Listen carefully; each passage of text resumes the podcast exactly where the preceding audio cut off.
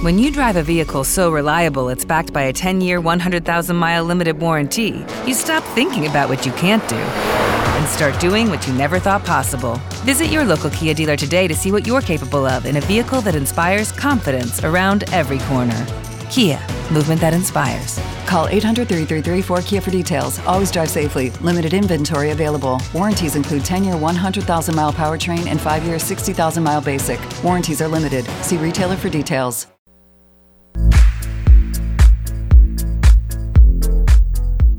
Inicia un espacio único en donde miles de millones de años se reúnen para revivir las distintas voces del tiempo pasado.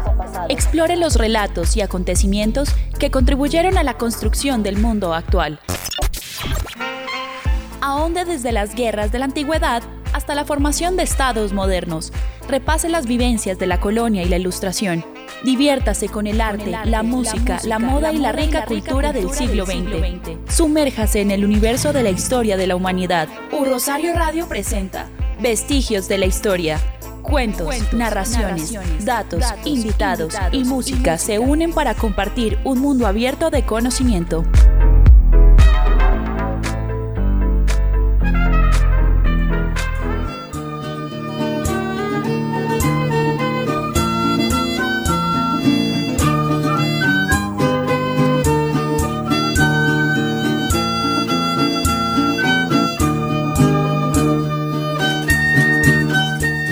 Un saludo muy especial para todos los que en este momento se conectan a través de Un Rosario Radio a Vestigios de la Historia, su programa semanal de historia con datos, invitados y demás.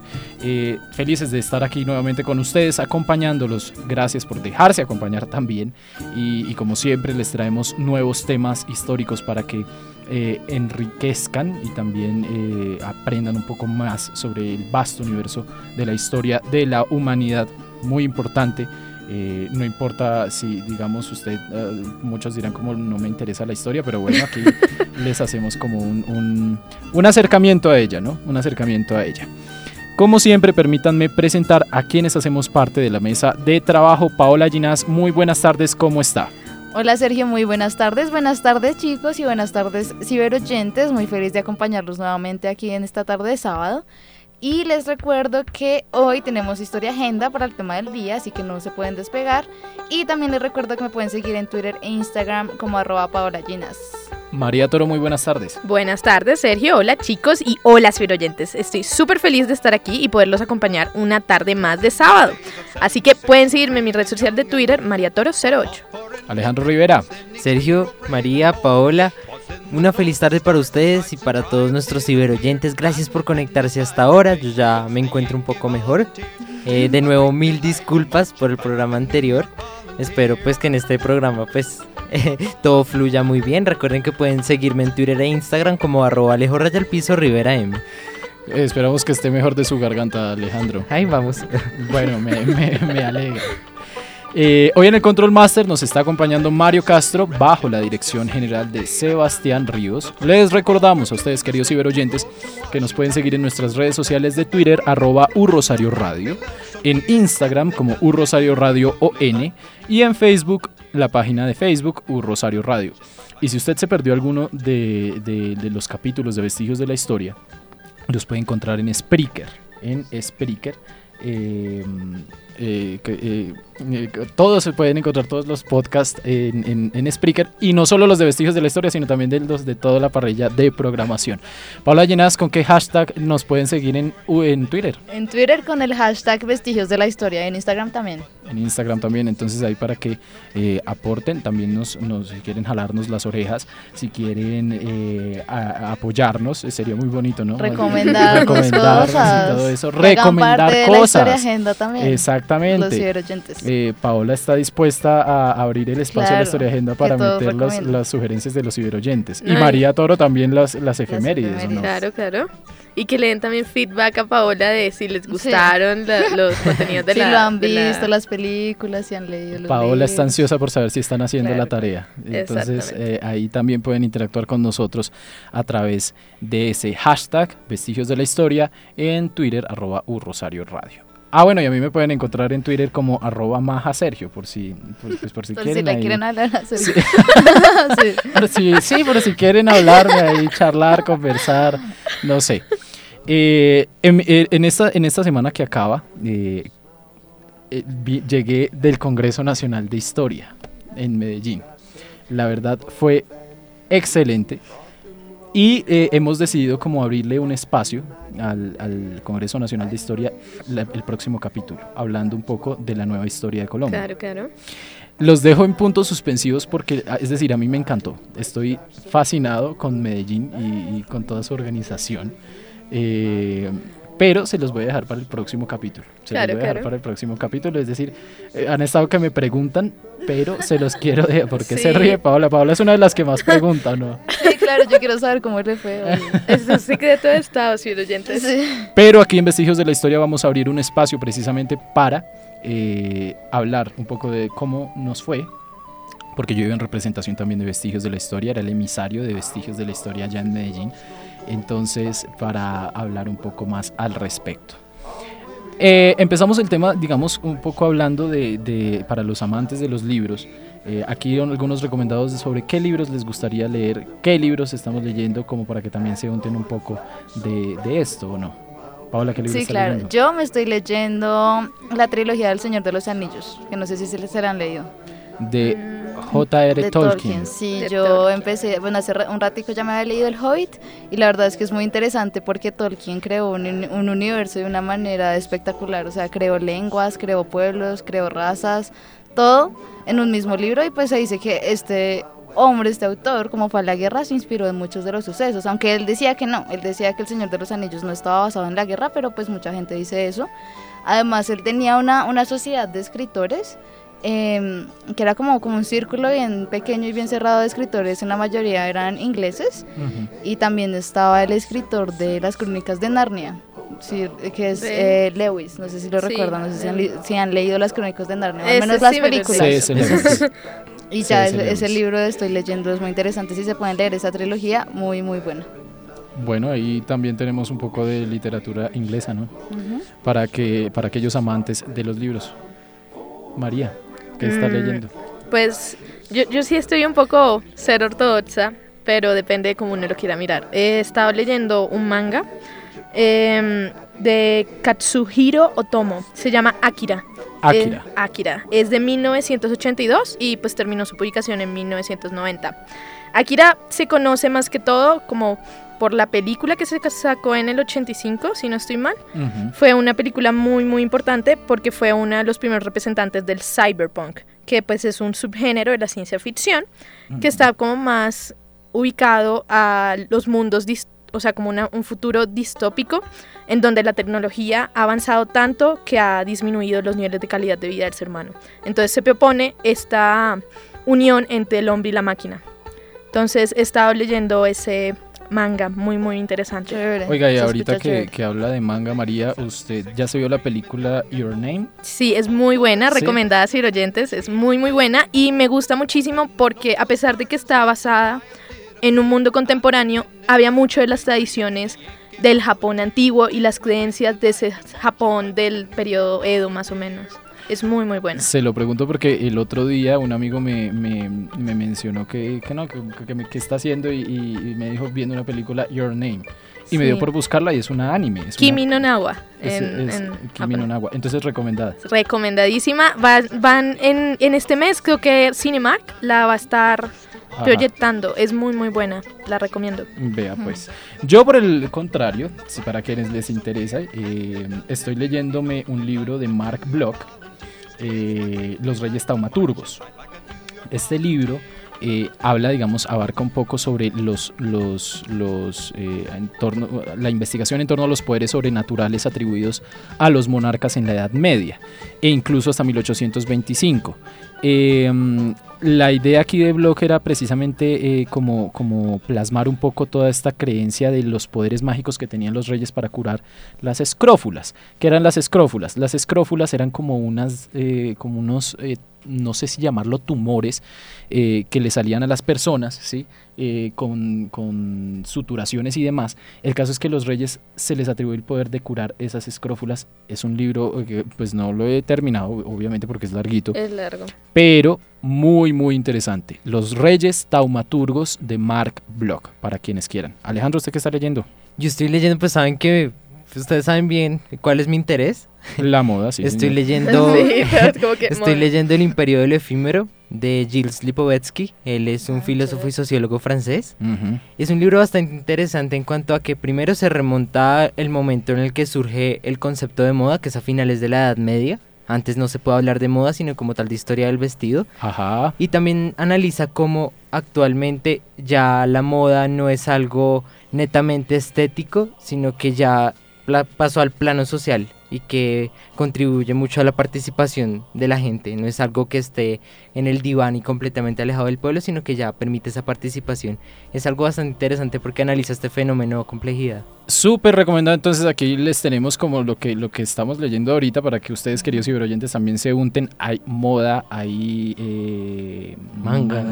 Manga. Manga. Lo que pasa es que re- eh, me- suelo confundir mucho el manga con el, El cómic. el cómic. Sí, suele pasar. Entonces, entonces para que María no me vaya a pegar, No, no, no, tranquilo. eh, eh, tenemos también eh, Literatura fantástica. fantástica.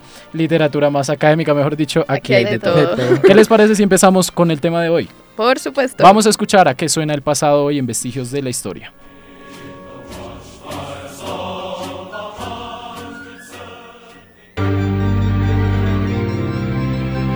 Y hoy, ¿a qué suena el pasado?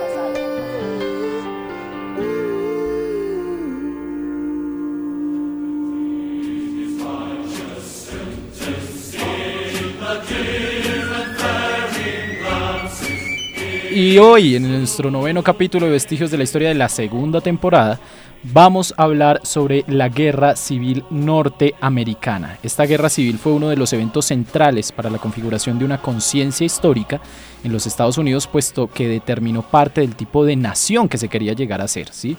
Eh, es importante hablar de, este tema aquí porque eh, con la guerra civil eh, norteamericana se logró resolver, se lograron resolver varias tensiones sociopolíticas que se venían presentando desde el siglo XIX en ese país, específicamente desde la Declaración de Independencia de 1776. Estas cuestiones pueden ser resumidas en dos problemáticas. La primera, la estructuración política de los Estados Unidos como una nación indivisible con un gobierno federal. Algo parecido ocurrió en Colombia. Nos dábamos plomo a toda hora por mirar si éramos federales o éramos centralistas. Es algo como que se repite.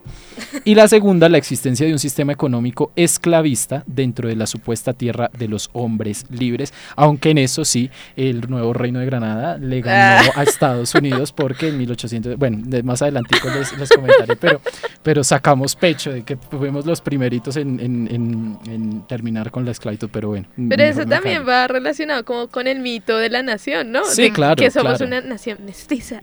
Claro, claro, claro, pero bueno, pero, pero bueno, fuimos los primeros, ahí sí, ahí- sí que culpa. Sí, sí, sí, claro. De esa forma, queridos oyentes, debemos determinar unos puntos básicos o como de referencia para poder abordar integralmente el proceso de la guerra civil en los Estados Unidos. En ese sentido, es necesario remontarse, mejor dicho, como a la formulación de la Constitución de los Estados Unidos en 1787, en la, conven- en la Convención de Filadelfia en Pensilvania, puesto que esta indica como la necesidad de crear un nuevo gobierno, pero bajo las mismas características de una confederación de estados soberanos. Sin embargo, lo importante de este acontecimiento son las problemáticas de fondo, es decir, las discusiones entre federalistas y antifederalistas. Estas discusiones surgen por la supuesta ineficiencia del gobierno federal en cuanto a un impulso del comercio y la economía nacional. Después de terminada la guerra de independencia con Inglaterra, e igualmente la idea con esta convención era plantear un Estado fuerte que fuera capaz de defenderse en el caso de que Inglaterra intentara una reconquista sobre el territorio. Y eso que usted menciona, Alejandro, causó una serie de inconformidades dentro de los estados, pues existía la posibilidad de unas limitaciones a la soberanía y a la autonomía de los mismos dentro del sistema político propuesto. Fue así como surgió la disputa entre los estados que apoyaban la creación de un gobierno fede- federal y los que insistieron en la congregación de estados independientes. No obstante, la crisis se superó al aceptar la existencia de un gobierno general, es decir, el federal, y un gobierno interno, es decir, uno estatal, los cuales debían autorregularse con el fin de evitar la tiranía de, una, de uno y la de muchos otros.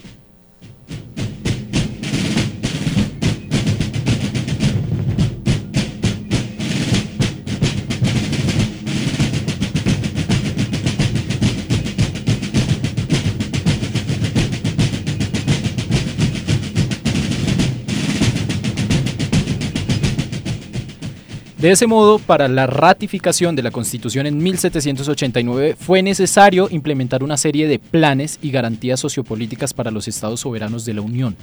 De ese modo, se insistió en una separación de los poderes políticos y la introducción de 10 enmiendas.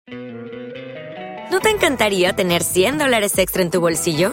Haz que un experto bilingüe de TurboTax declare tus impuestos para el 31 de marzo y obtén 100 dólares de vuelta al instante.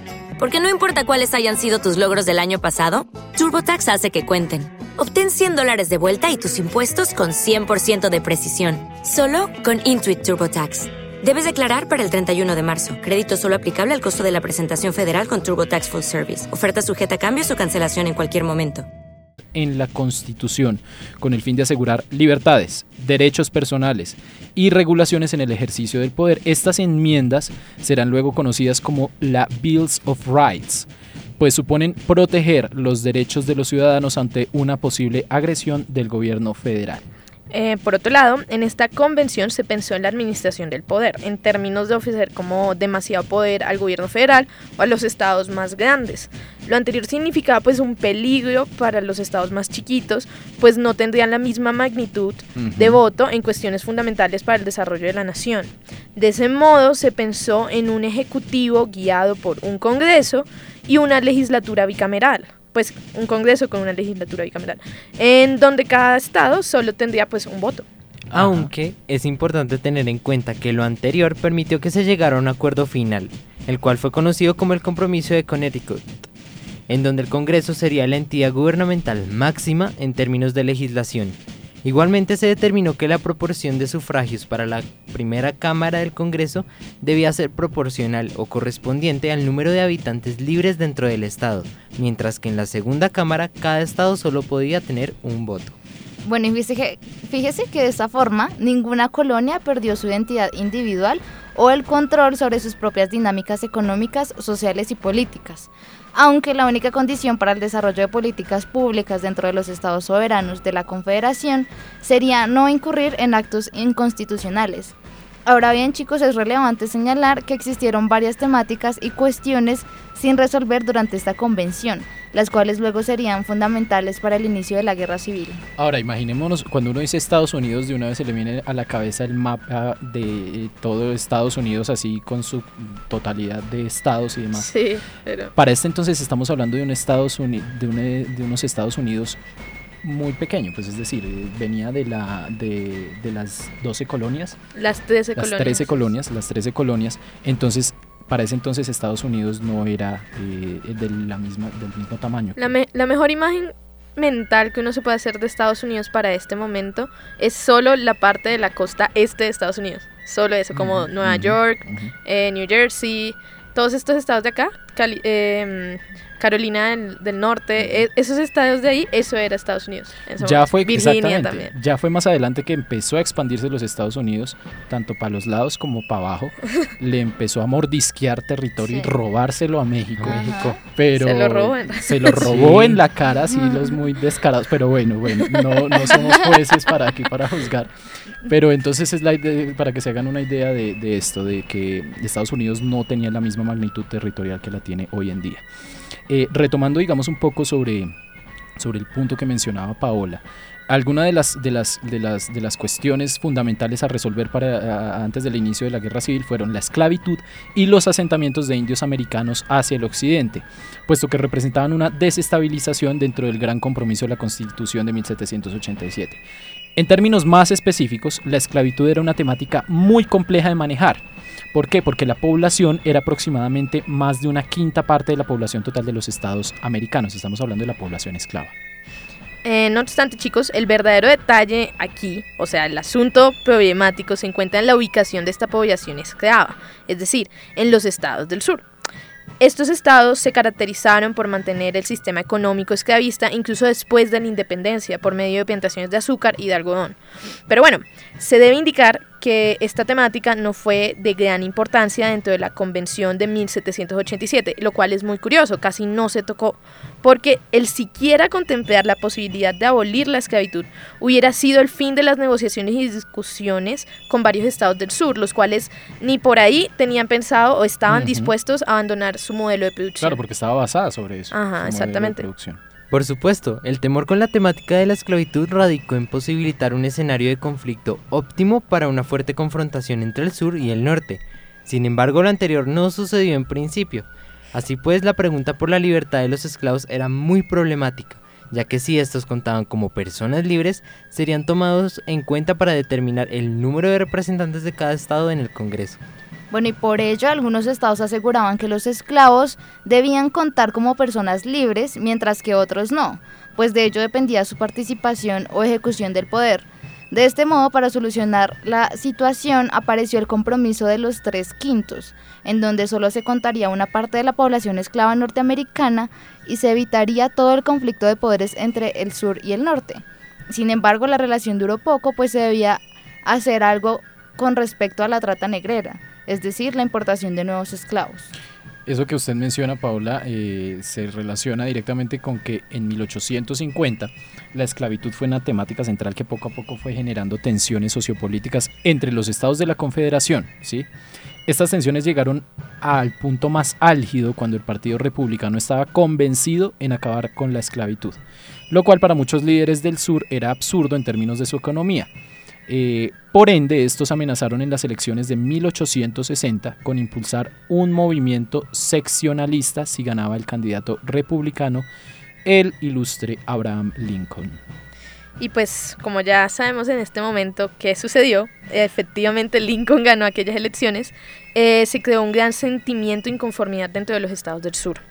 Pero bueno, por otro lado, también hay que tener en cuenta o considerar la crisis territorial que surge a partir de la expansión de la frontera hacia el occidente.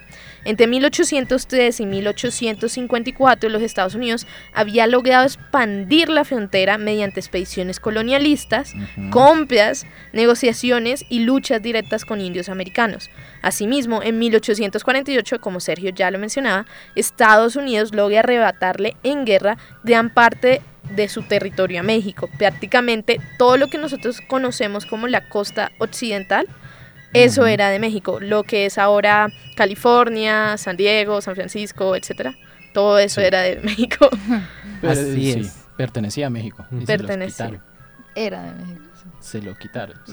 Se lo arrebataron. Eso es como, o sea, cuando uno mira los mapas, es como más de la mitad del país. claro. Y ese es un trauma grande para los Sí. mexicanos. Claro. inclusive hoy en día. Si para nosotros el trauma de Panamá sigue latente y eso que es más pequeñito, el de México es mayor, Sí, el de México es más grande, Claro. porque les quitaron prácticamente la mitad de su Y territorio. no, y con las políticas de migración. eso- ah, bueno, ah, bueno, y tras algo del que hecho, lo empeora. O y sea, tras del empeora hecho les ponen un Exacto, exacto. les ponen un bueno, pero bueno. Pero pues es que en ese momento también el gobierno mexicano no tenía una buena administración. No, porque tenemos al señor, al señor eh, Juárez también que digamos fue impulsó grandes cosas, pero a los pobres mexicanos después le llegan los franceses, eh, y el- con el señor Maximiliano. Entonces México también eh, eh, era ahí un... Sí, un- México un- como que no estaba pendiente de qué estaba pasando Sí, por allá. Pero Sí, bueno, Bueno, cosas de la historia. Así es, lo anterior se torna problemático en la medida en que estos nuevos territorios se convierten en estados, lo cual implica una repartición equitativa de los mismos entre los previos estados esclavistas y los estados libres. Esto con el propósito de asegurar y mantener el equilibrio dentro de la confederación. No obstante, existieron varios sectores de choque entre las fuerzas a favor de la esclavitud, estados del sur, y los representantes de los estados anti-esclavitud, estados del norte, como por ejemplo el occidente de Mississippi. Bueno, estos choques que menciona usted, Alejandro, ocurrieron frecuentemente, ya que los estados del sur mantenían intereses sobre las nuevas tierras del occidente, pues eran espacios propicios para la instauración de un sistema económico esclavo, dado que en su mayoría eran tierras sin explotar. Sin embargo, los estados del norte trataron rigurosamente de frenar los intentos de expansión del sur. Eh, ya para 1850 surge un compromiso sobre California, en el cual se establece un supuesto equilibrio entre las dos regiones. Pero bueno, este, este compromiso realmente no arregló la situación. ¿Por qué? Porque cada vez se iban agregando nuevos estados a la Unión y con ello reaparecía la problemática original.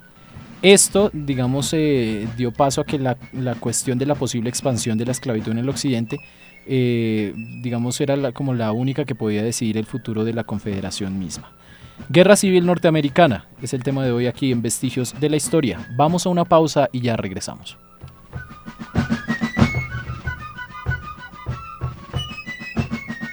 Sigue conectado con Vestigios de la Historia. Síguenos en Twitter, arroba Rosario Radio. Comunidad Rosarista. En 2020 seremos la primera opción para los estudiantes que buscan aprender en un ambiente universitario de alto desempeño y vocación internacional. Movemos fronteras a través de la investigación, la promoción de la equidad y la diversidad. Entregamos a la sociedad los mejores ciudadanos con visión global. Somos actores protagónicos de los grandes temas del país. Nuestra U se está transformando. ¿Y tú? Visión 2020, Universidad del Rosario.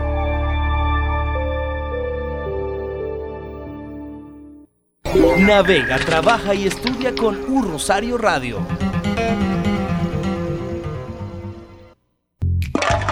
Reduce, reutiliza, recicla. En la Universidad del Rosario te invitamos a participar en la construcción de una comunidad más consciente y sostenible. Clasifica y recicla correctamente y así un estudiante más logrará su beca. Recuerda que si se recicla el cartón, papel, plástico, periódico, vidrio, aluminio y tetrapack. Y recuerda que no se reciclan los empaques contaminados, sucios, con residuos de comida o engrasados. Reduce, reutiliza y recicla una campaña de la Universidad del Rosario y U Rosario Radio. Porque cumples lo que prometes. Para que los demás sepan qué esperar. Porque hablas y actúas con claridad. Servir nos hace grandes. Universidad del Rosario. Comunidad Rosarista, como parte de nuestra visión 2020, será lograr una universidad con carácter internacional y reconocimiento nacional. Contamos con todos los recursos para ser una comunidad universitaria de alto desempeño, que mueve las fronteras de la ciencia a través de la investigación. La calidad y los resultados concretos son los atributos que fundamentan nuestro reconocimiento en Colombia y en el exterior. Nuestra visión global permite encontrar respuestas idóneas que nos convierten en actores protagónicos de los grandes temas del país. Nuestra U se está transformando. ¿Y tú? Visión 2020, Universidad del Rosario.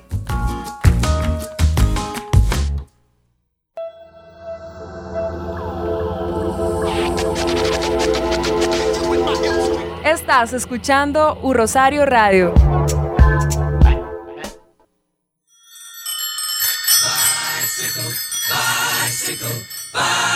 Para todos los biciusuarios rosaristas hay buenas noticias. Acomoda tu bicicleta y siéntete seguro en el nuevo espacio para ciclo parqueadero en el sótano de la sede claustro.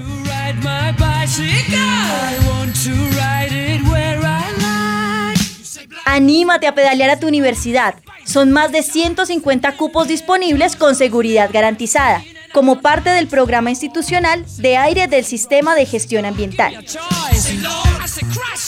Nuevo ciclo parqueadero sede claustro, una invitación de movilidad y medio ambiente para toda la comunidad rosarista. Porque servir nos hace grandes. Un Rosario Radio, emisora online de la Universidad del Rosario.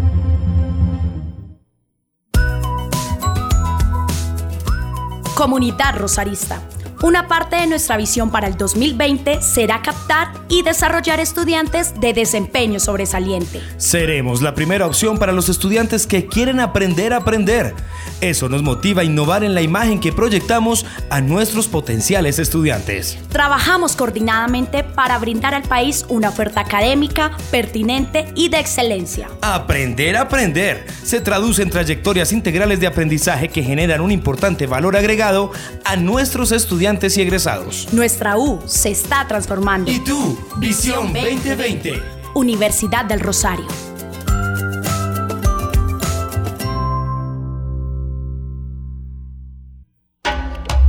De Bogotá para Colombia y el mundo. Estás escuchando U Rosario Radio.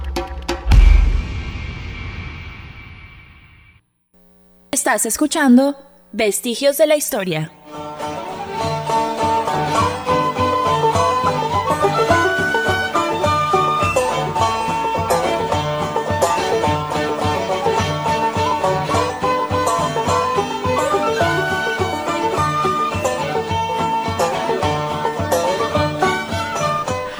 Seguimos aquí en Vestigios de la Historia. Gracias por continuar con nosotros. Les recordamos que nos pueden seguir en nuestras redes sociales, en Twitter, arroba Urrosario Radio, en Instagram, Urrosario Radio ON, en Facebook, Urrosario Radio. Y si se perdió algún capítulo de Vestigios de la Historia, cualquier otro de la parrilla de programación de, Vesti de mm, Urrosario Radio, nos pueden encontrar en Spreaker, en el podcast. Ahí encuentran todos los podcasts. Paola, ¿con qué hashtag nos pueden seguir en Twitter. Con el hashtag Lucky Land Casino asking people what's the weirdest place you've gotten lucky. Lucky? In line at the deli, I guess. Aha, in my dentist's office. More than once, actually. Do I have to say? Yes, you do. In the car before my kids' PTA meeting. Really? Yes. Excuse me, what's the weirdest place you've gotten lucky? I never win and tell. Well, there you have it. You can get lucky anywhere playing at LuckyLandSlots.com. Play for free right now. Are you feeling lucky? No purchase necessary. Void where prohibited by law. 18 plus. Terms and conditions apply. See website for details. With the Lucky Land slots, you can get lucky just about anywhere. This is your captain speaking. Uh, we've got clear runway and the weather's fine, but we're just going to circle up here a while and uh, get lucky. No, no, nothing like that. It's just these cash prizes add up quick. So I suggest you sit back, keep your tray table upright, and start getting lucky.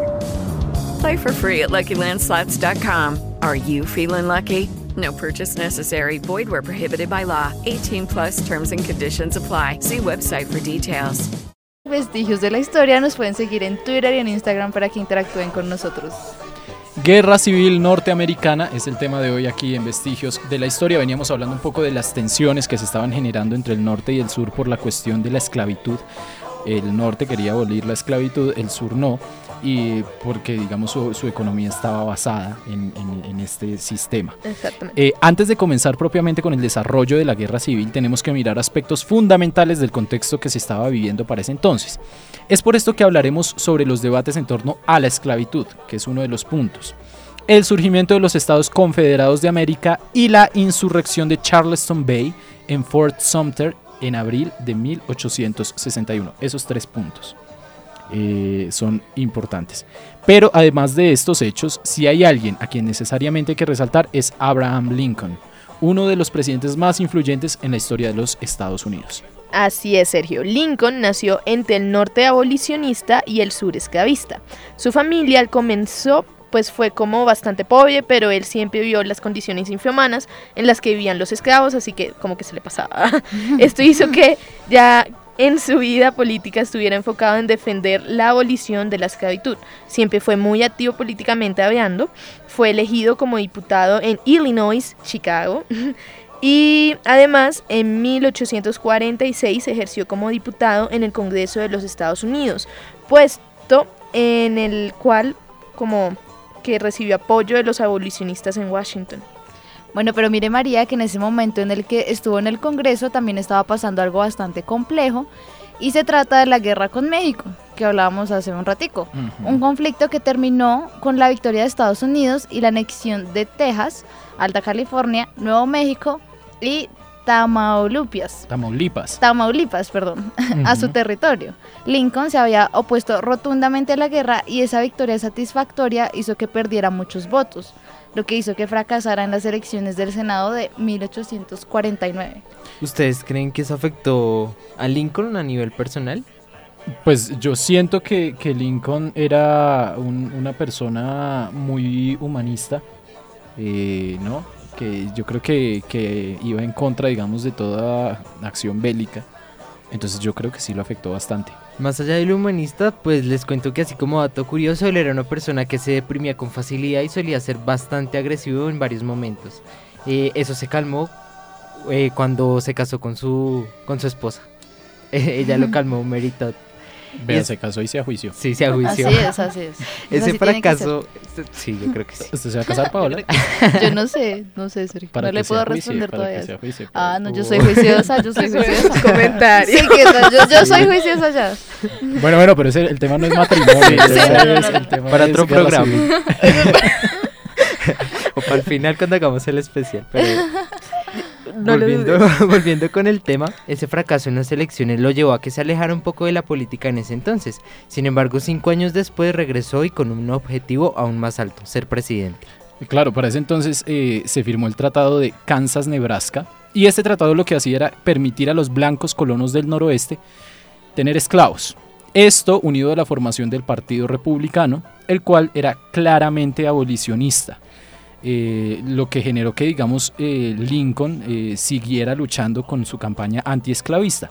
Además, debido a la gran oratoria y argumentos en los debates con respecto a la esclavitud, logró ganar popularidad que había perdido anteriormente. Aunque esa popularidad no es que fuera en todo el territorio, Claro, la verdad. claro. Los estados del sur, pues, no la apoyaban mucho. Eh, pues, obviamente no apoyaban la esclavitud completamente. Por obvias razones, estaban, pues, en contra de sus políticas y sobre todo de su sistema de producción económico. Esto hizo que algunos estados, como Carolina del Sur, decidieran salirse de la Unión. Y añadiendo a esto, María, en 1860 Abraham Lincoln, odiado por unos y amado por otros, fue elegido como presidente de los Estados Unidos. Pero antes de seguir con lo que se desencadenó tras su victoria, en Vestigios de la Historia escucharemos un pequeño fragmento del discurso de Lincoln durante su posesión en 1861.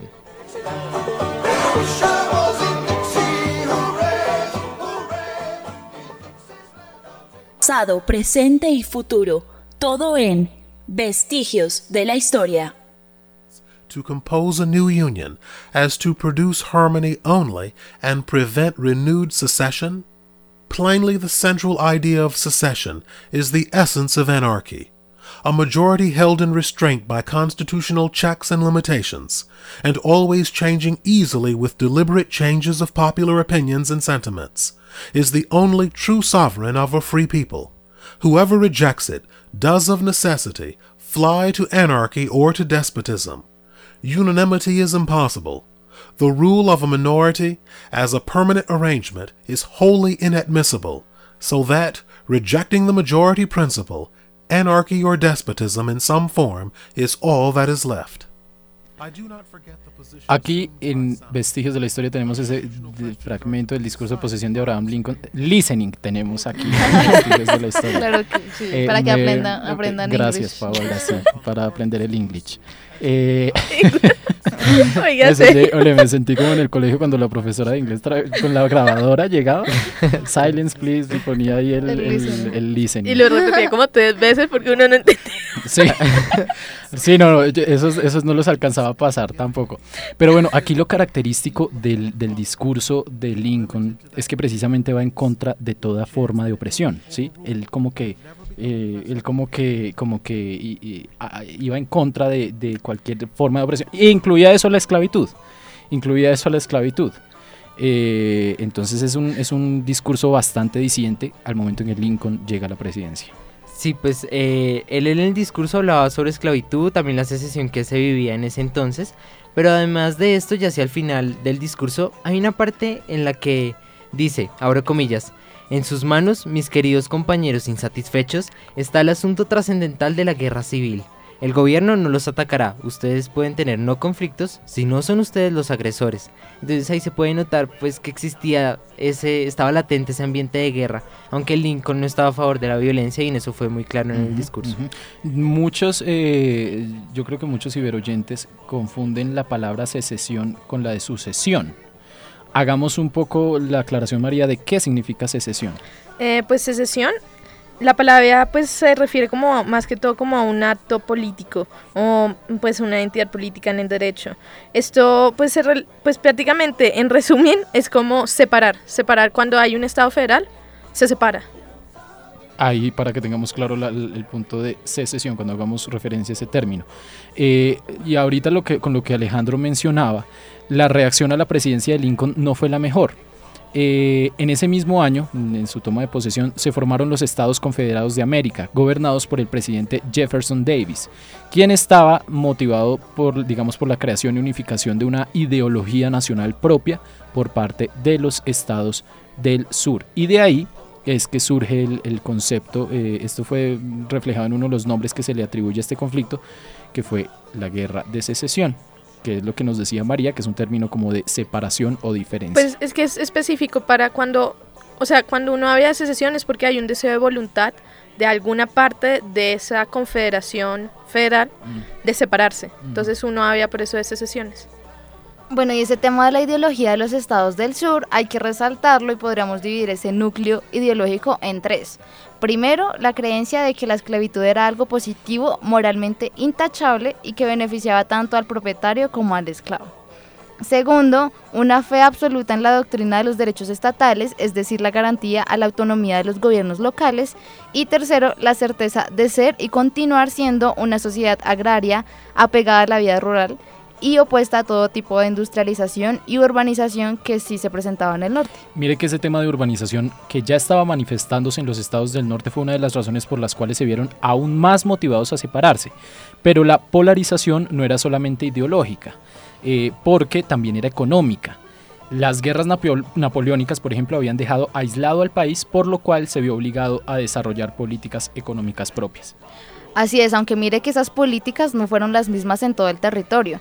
Por un lado, los estados del sur desarrollaron una economía agrícola enfocada especialmente en cultivos de tabaco, caña de azúcar y sobre todo algodón. En cambio, por otro lado, en los estados del norte se incentivó el desarrollo industrial. Sin embargo, aunque es clara de la polarización de una y otra forma, eh, los estados dependían mutuamente, sobre todo el norte del sur. Y la división marcada por la creación de los estados confederados trajo varias consecuencias.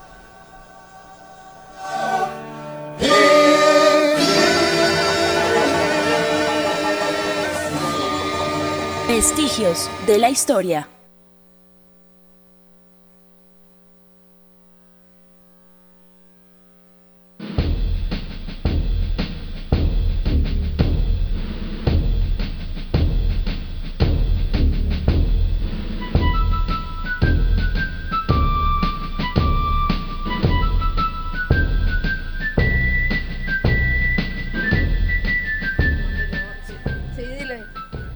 Estamos escuchando un poco de, instrumental de esa época. María nos estaba trayendo un dato a colación bastante interesante.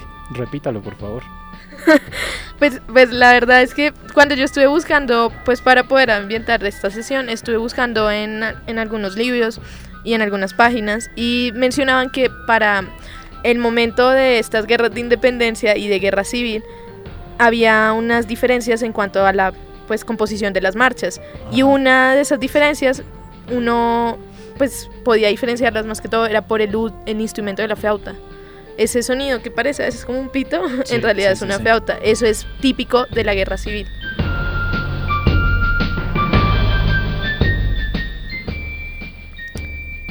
Y estábamos hablando precisamente de, de esta polarización que se generó eh, por, primero, eh, temas económicos, como fue la industrialización en el norte, y más la cultura, no sé si llamarla cultura agraria, no sé, eh, perdone, permítaseme esa, esa expresión como, dedicados a la, a la, producción agrícola. Esas fueron, digamos, una de las cuestiones que empezó a polarizar al norte y al sur. Pero no solo eso, Sergio, aunque para los del norte los aranceles eran algo pues bastante beneficiosos en cuanto a que se protegían las pequeñas empresas, para los del sur era algo pues muy malo, Claro. ya que era pues una traba. Pero Lincoln, además de ser abolicionista, estaba en pro de los aranceles y tomó algunas medidas para garantizarlos. Todo esto aumentó el odio hacia los de los estados del sur hacia los estados del norte y sobre todo hacia su representante, entre comillas, Lincoln. Y ese odio no se quedó simplemente así, sino que se recurrió a las armas y la violencia para así darle a ese conflicto ese tono de guerra. El 12 de abril de 1861, los sureños atacaron y se tomaron a mano armada el fuerte de Sumter en el puerto de Charleston, el cual estaba bajo dominio federal. Pero Lincoln no tuvo una respuesta pacífica respecto a ese momento álgido, que con frecuencia referenciado como el detonante de la guerra, sino que convocó a 75.000 voluntarios para presentarse a preservar la unión y luchar. Aunque no se tiene registro de bajas en este asalto al fuerte, es importante resaltarlo porque precipitó el desarrollo de la guerra civil, uno de los conflictos más sangrientos de los Estados Unidos. Ojo, digo precipitó porque no fue el único detonante, sino que la guerra fue, digamos, como tal un proceso con múltiples antecedentes, tal como lo hemos visto no solo en la guerra civil, sino también en otros eh, procesos históricos, en otros acontecimientos históricos. No se le puede atribuir el origen de algún conflicto a una sola cosa, son múltiples los factores que influyen en esto.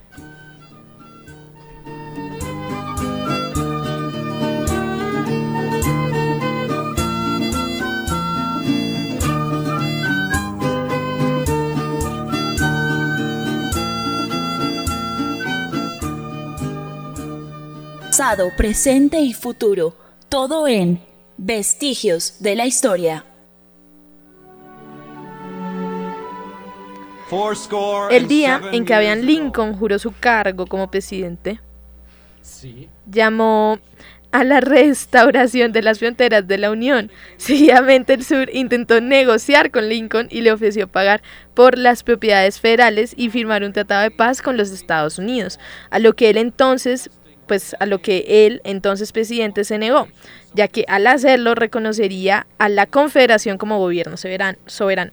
En el mes de abril se registraron ataques con fusil por parte de los confederados, a lo que Lincoln ordenó a los estados que reclutaran voluntarios para formar tropas que mantuvieran la unión. Esta orden marcaría el comienzo de la Guerra Civil estadounidense. Además, sería motivo para que la Confederación se ampliara de 7 a 11 estados. Así es, María. En mayo de 1861, Winfield Scott, el comandante general del ejército de los Estados Unidos, propuso a Lincoln utilizar una táctica de desgaste para ganar la guerra con el menor derramamiento de sangre posible. La táctica se llamaba el Plan Anaconda y contaría con dos puntos principales.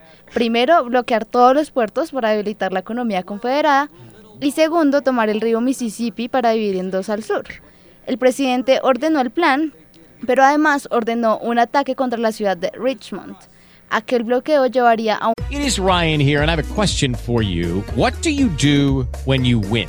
Like, are you a fist pumper? A woohooer, a hand clapper, a high fiver. I kind of like the high five, but if you want to hone in on those winning moves, check out Chumba Casino. At chumbacasino.com, choose from hundreds of social casino style games for your chance to redeem serious cash prizes. There are new game releases weekly, plus free daily bonuses. So don't wait. Start having the most fun ever at chumbacasino.com. No purchase necessary. Group. Void were prohibited by law. See terms and conditions. 18 plus. Hello, it is Ryan, and I was on a flight the other day playing one of my favorite social spin slot games on chumbacasino.com. I looked over the person sitting next to me, and you know what they were doing? They were also playing Chumba Casino. Coincidence? I think not. Everybody's loving having fun with it. Chumba Casino is home to hundreds of casino style games that you can play for free anytime, anywhere even at 30,000 feet. So sign up now at ChumbaCasino.com to claim your free welcome bonus. That's ChumbaCasino.com and live the Chumba life. No purchase necessary. VGW Group. Void were prohibited by law. See terms and conditions. 18 plus. una de las muchas confrontaciones que tuvieron lugar en la guerra, la batalla de Hampton Roads en las costas de Virginia, que supuso una victoria estratégica para la Unión y mantuvo el bloqueo. También se darían También se darían otras batallas como la de Fort Fisher en enero de 1865, que terminaría en el cierre del último puerto sureño, acabando con el comercio confederado y dando otra victoria a la Unión. A mediados de 1861, animados por una serie de victorias consecutivas, la Confederación llevó a cabo su primera invasión al norte, para la que el general Robert Edward Lee lideró a 45.000 hombres del ejército de Virginia hacia Maryland.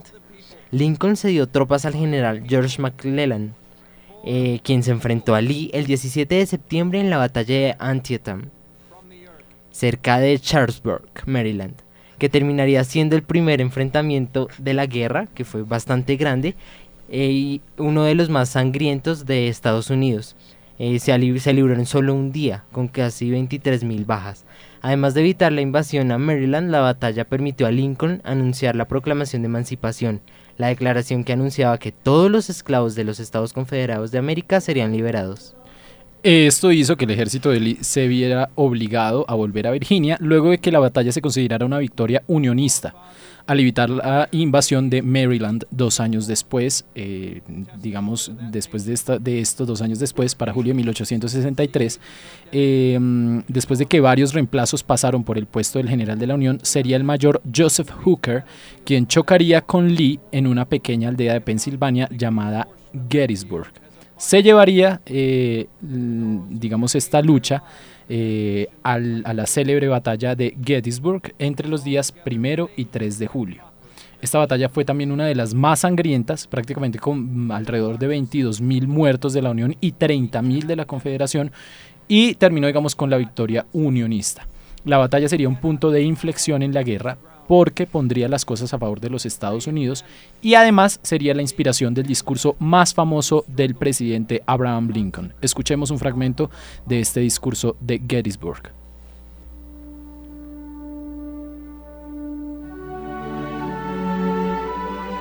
Fourscore and seven years ago, our fathers brought forth on this continent a new nation, conceived in liberty and dedicated to the proposition that all men are created equal.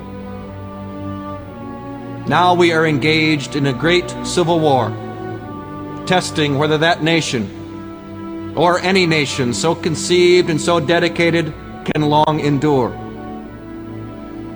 We are met on a great battlefield of that war. We have come to dedicate a portion of that field as a final resting place for those who here gave their lives that that nation might live. It is altogether fitting and proper that we should do this. But in a larger sense, we cannot dedicate Bueno, escuchamos el discurso de Gettysburg, que como mencionaba Sergio, fue el más famoso pronunciado por Lincoln. Esta vez está en la voz del actor y dramaturgo Jeff Daniels. Este tuvo lugar en la dedicatoria del Cementerio Nacional de los Soldados en la ciudad de Gettysburg, Pensilvania, el 19 de noviembre de 1863, cuatro meses y medio después de la batalla. El discurso dice, entre otras cosas, abro comillas, hace ocho décadas y siete años nuestros padres hicieron nacer en este continente una nueva nación, concebida en libertad y consagrada al principio del que todos los hombres son creados iguales. Eh, bueno, ese fue como un pequeño resumen de- del discurso. Luego de la batalla, la idea de- del discurso era que además de honrar a los muertos en la, en la batalla, Lincoln quería como llegar a un fin de la guerra, ¿no? Ajá. Resaltando los valores de la igualdad y la libertad. Y mire que hay algo ahí, eh, un punto interesante que es eh, que la única batalla, la única victoria que, que- que tuvo la Confederación en el oeste fue en la batalla de Chicma- Chic- Chicamagua. Chicamauga, sí. Chicamagua. Chicamauga. Chicamauga. Siempre Chicamauga. me- enredo con ese, me enredo con ese nombre. El 19 de septiembre de 1863. Y a principios del 64 Lincoln nombró al general Ulysses Grant comandante de todos los ejércitos de la Unión.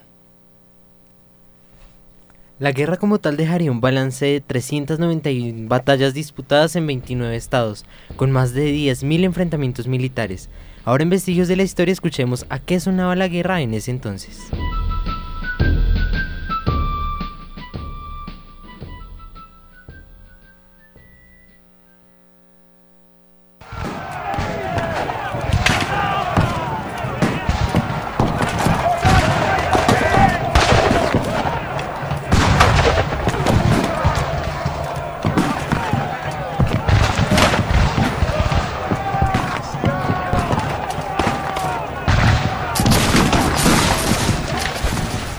Hablemos ahora del final de la guerra. eh, eh, como tal, la guerra termina en 1865. Si bien es cierto que Estados Unidos, el norte ganó, eh, esto se debía, digamos, a las presiones que ejercieron sobre el sur y su debilitación económica y demás. Como primer punto es el de la industrialización. El norte tenía mayor capacidad de generar armamento y demás. El sur, en cambio, con sus actividades agrícolas y demás, no tenía la suficiente fuerza para crear armas. Dependía el sur, digamos, de la ayuda de Gran Bretaña y de Francia. Estos eran los, los puntos como más importantes eh, que, que las potencias que ayudaban al sur. El norte, en cambio, tenía cierta, eh, no digamos confianza, sino cierta ayuda por parte de Rusia, eh, paradójicamente. Rusia estaba ayudando al norte en- durante, durante la guerra. Pero esto hizo que, digamos, el sur tuviese una crisis económica enorme que empezó a producir la decadencia de, de estos territorios. A eso súmele, Sergio, la disparidad de transporte que hubo entre el norte y el sur. Ajá. Mientras que en la Unión se fortaleció la construcción de ferrocarriles que facilitaron la comunicación y el envío de suministros, los Estados Confederados se quedaron estancados ante las limitaciones de transporte. Además, si bien es cierto, el sur se especializaba en la producción de algodón y en un intento por conseguir armas, presionaron a Reino Unido y Francia, sus aliados, con no seguir exportando algodón si no se les otorgaba armas a sus tropas. Pero esa tá- táctica no funciona. Y otro de los puntos de quiebre fue el de la proclamación de emancipación, de la que hablamos hace un ratico, que con esta política varios afroamericanos, tanto libres como esclavos, se unieron a las filas militares del norte. Esto incrementó la diferencia de tamaño del ejército y supuso la derrota del sur en 1865. Ese año las tropas confederadas lograron su victoria, pero sabían que no bastaba la violencia para legitimar esa victoria, sino que también la instalación de objetivos principales, que eran acabar con la secesión y la abolición de la esclavitud. Este último punto lo logran con la proclamación de emancipación. Bueno, hay un, eh, un historiador, Isaac Asimov, él es ruso-estadounidense, y él establece que en esta guerra hubo más de un millón de bajas. 620 mil muertos de ambos bandos y 375 mil heridos. Ahora bien, el escenario que se levantaba para los Estados Unidos cambió. Había una tensión entre Abraham Lincoln y el Congreso, ¿sí? Porque ahí es donde empieza a surgir en el Congreso los republicanos radicales. Estos republicanos radicales pretendían vengarse de todos los estados confederados, ¿sí? Pero por el otro lado, Abraham Lincoln lo que le interesaba era como unir a la nación, ¿sí? Por eso eh, se conocieron los planes de reconstrucción. Hubo dos planes de reconstrucción. El plan de Lincoln, que decía que, ok, los que fueron estados exconfederados, el 10% de su población tiene que jurar lealtad a la Unión. Y además tiene que comprometerse con la abolición de la esclavitud. Cosa distinta pensaban los republicanos radicales, que ellos decían 10% es insuficiente, necesitamos 50% y además que ese, que ese juramento de lealtad sea retrospectivo. Es decir, que ellos jurasen lealtad a la Unión para el futuro y también que lo hubiesen jurado para el pasado. Esto generó, digamos, una disputa grandísima entre Lincoln y el Congreso. Entonces fue por eso que, digamos, eh, eh, toda esta tensión ocurrió hasta que en 1865 Lincoln fallece, es asesinado. Y en, eh, digámoslo así, en, en, en, en- en su sucesión estuvo Andrew Johnson, que también tuvo un problema ahí porque él eh, apoyaba la libertad de, eh, de la abolición de la esclavitud, pero no defendía los derechos de los negros. Esto fue como el panorama inmediatamente siguiente a la guerra civil norteamericana, pero digamos, aquí es lo que, lo que, lo que nos interesaba era el desarrollo de la guerra y demás. Well, look way down the river. Estás What escuchando I see? Vestigios de la Historia. I see a band of angels, and they're coming after me. Ain't no grave can hold my body down. There ain't no grave can hold my body down. Well, look down yonder, Gabriel. Put your feet on the land and see. Salga de la rutina, arme su plan y prográmese con eventos en los que el pasado se involucra con el presente. En Vestigios de la Historia llega la Historia Agenda. Bueno, ciberoyentes y chicos, hoy en la Historia Agenda, como siempre, les voy a recomendar algunos recursos para que se familiaricen y se interesen un poquito más en el tema del día, que es la Guerra Civil Norteamericana. En primer lugar, les recomiendo una novela llamada The Last Full Measure, escrita por el autor Jeff Sahara, después de la muerte de su padre Michael Sahara, que había escrito los dos libros anteriores. Este es un libro que es el último de una trilogía de la Guerra Civil Americana, y lleva al lector dentro de las mentes de algunos de los oficiales más importantes de la Unión y de la Confederación, mientras se reagrupan luego de la batalla de Gettysburg. Es bien interesante porque cuenta el desarrollo de personajes como el general Robert Lee y el teniente Ulysses Grant. No sé si la habían escuchado antes. No, no, No, había la escuchado, verdad no. Paola. Bueno, ahí para que se la lean, es muy recomendada la novela y también les traigo ahí unas películas.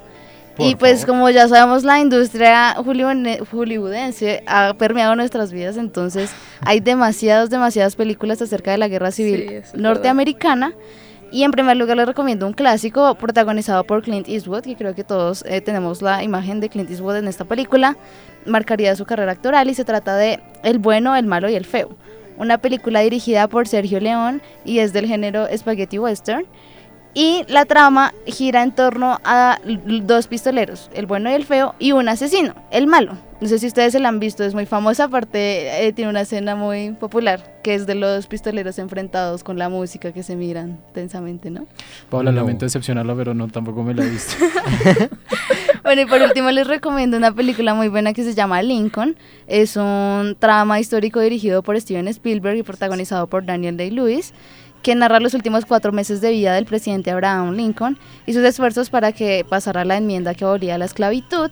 Eh, es un drama muy muy bueno que además le valió el Oscar a, a- Daniel Day-Lewis. Me Esa imagino que sí esa sí la Esa sí la muy conocemos, es buena. Aunque mucha gente la criticó. que se me hace a veces lento. Exacto, Sí. por Sí. eso mismo, Ay. porque decían que era muy, muy pesada. Paola, muchísimas gracias. Gracias a ustedes. Desafortunadamente se nos está acabando el tiempo aquí en Vestigios de la Historia, pero nos vemos, nos escuchamos la próxima semana. María Toro, hasta luego. Hasta luego, Sergio. Hasta luego, chicos. Y adiós, oyentes. Nos vemos la otra semana aquí en su programa semanal en Vestigios de la Historia. Ya saben, contenido nuevo, innovador y creativo. Pueden seguirme en mi red social en Twitter, MariaToro08. Siempre. Perdón, María, que la interrumpa. Paola Ginás, Faltaba. hasta luego. Hasta luego, Sergio, hasta luego, chicos, y hasta luego, ciberoyentes. Les deseo una feliz tarde de sábado y les recuerdo que me pueden seguir en Twitter e Instagram como arroba Paola Ginas. Alejandro Rivera. Hasta luego chicos, hasta luego ciberoyentes, nos escuchamos la próxima semana. Recuerden que pueden seguirme en Twitter e Instagram como arroba Alejo piso Rivera M. Hoy en el Control Master nos estuvo acompañando Mario Castro bajo la dirección general de Sebastián Ríos. A todos ustedes muchísimas gracias. Quien les habla, Sergio Maecha, me pueden conseguir en mi red social de Twitter, arroba Maja Sergio. Un gran abrazo y nos escuchamos la próxima semana con más vestigios de la historia.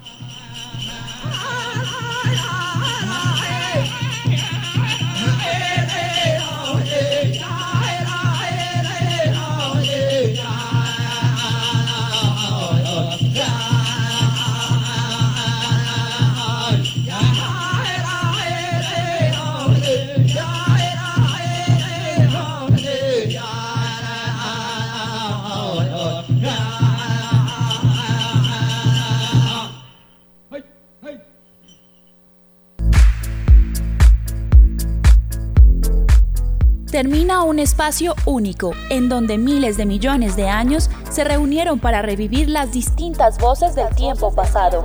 Exploramos los relatos y acontecimientos que contribuyeron a la construcción del mundo actual. Desde las guerras de la antigüedad hasta la formación de estados modernos, Un Rosario Radio presentó Vestigios de la Historia. Cuentos, narraciones, datos, invitados y música se unieron para compartir un mundo abierto de conocimiento.